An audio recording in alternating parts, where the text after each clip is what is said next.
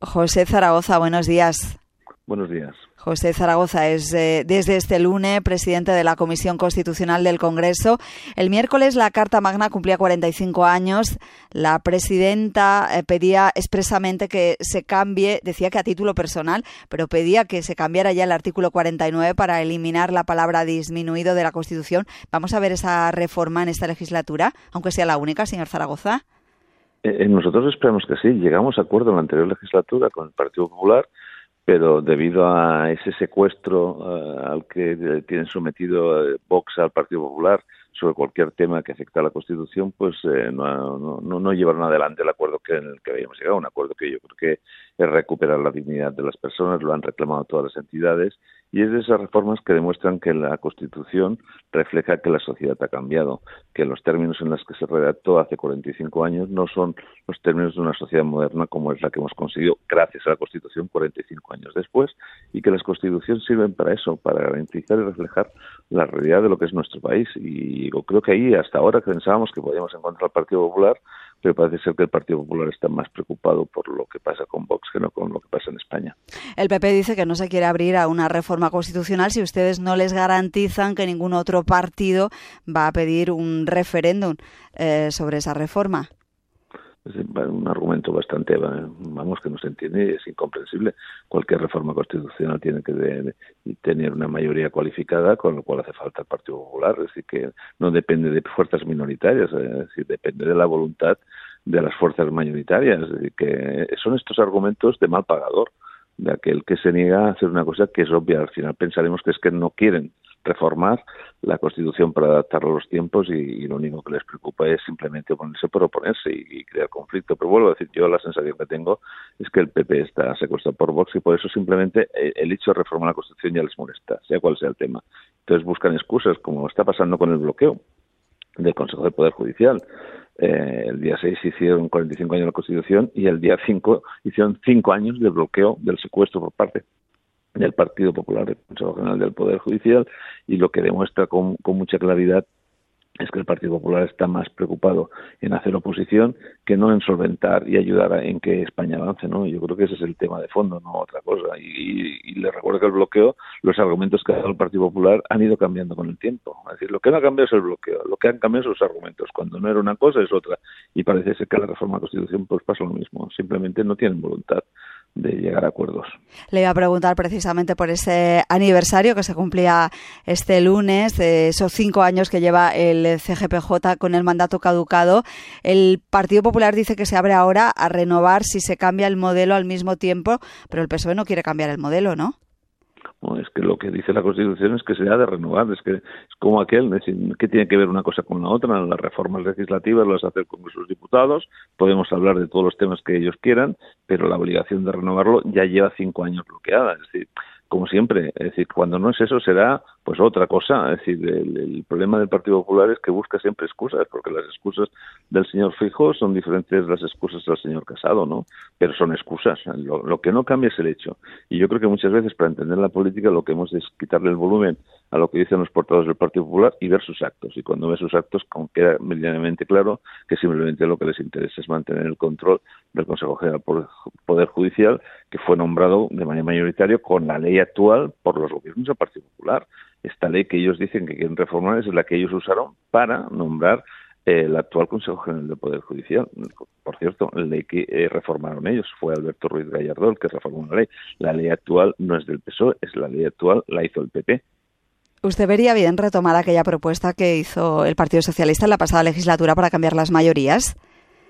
Mire, eh, lo que hay que es solventar el problema. Nosotros estamos dispuestos a, llegar a acuerdos para solventarlo y por eso el presidente del gobierno ha hecho una oferta, le va a hacer una oferta al, presidente del Partido Popular, al líder de la oposición, al que toque, ¿no? antes lo hacemos a Casado, ya parece que se ha fijado veremos en el futuro con quién tenemos que hacerlo. Una comisión de trabajo para, para afrontar el problema de la renovación del Consejo General del Poder Judicial. Creo que es una oferta generosa de buscar solución a los problemas eh, y a ver si el Partido Popular se libera del yugo de Vox.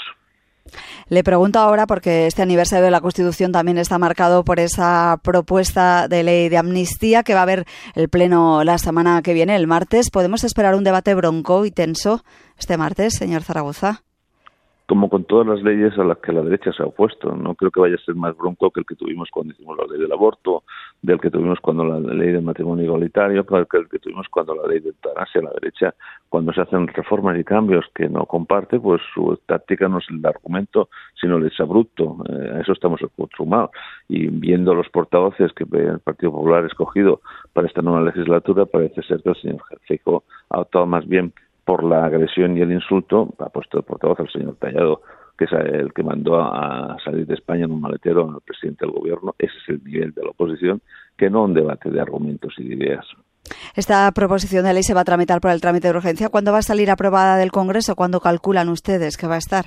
Mire, nosotros la presentamos, el cálculo eh, dado por el debate que se produzca y, por la aprobación, es decir, la, voluntad es llevarla adelante.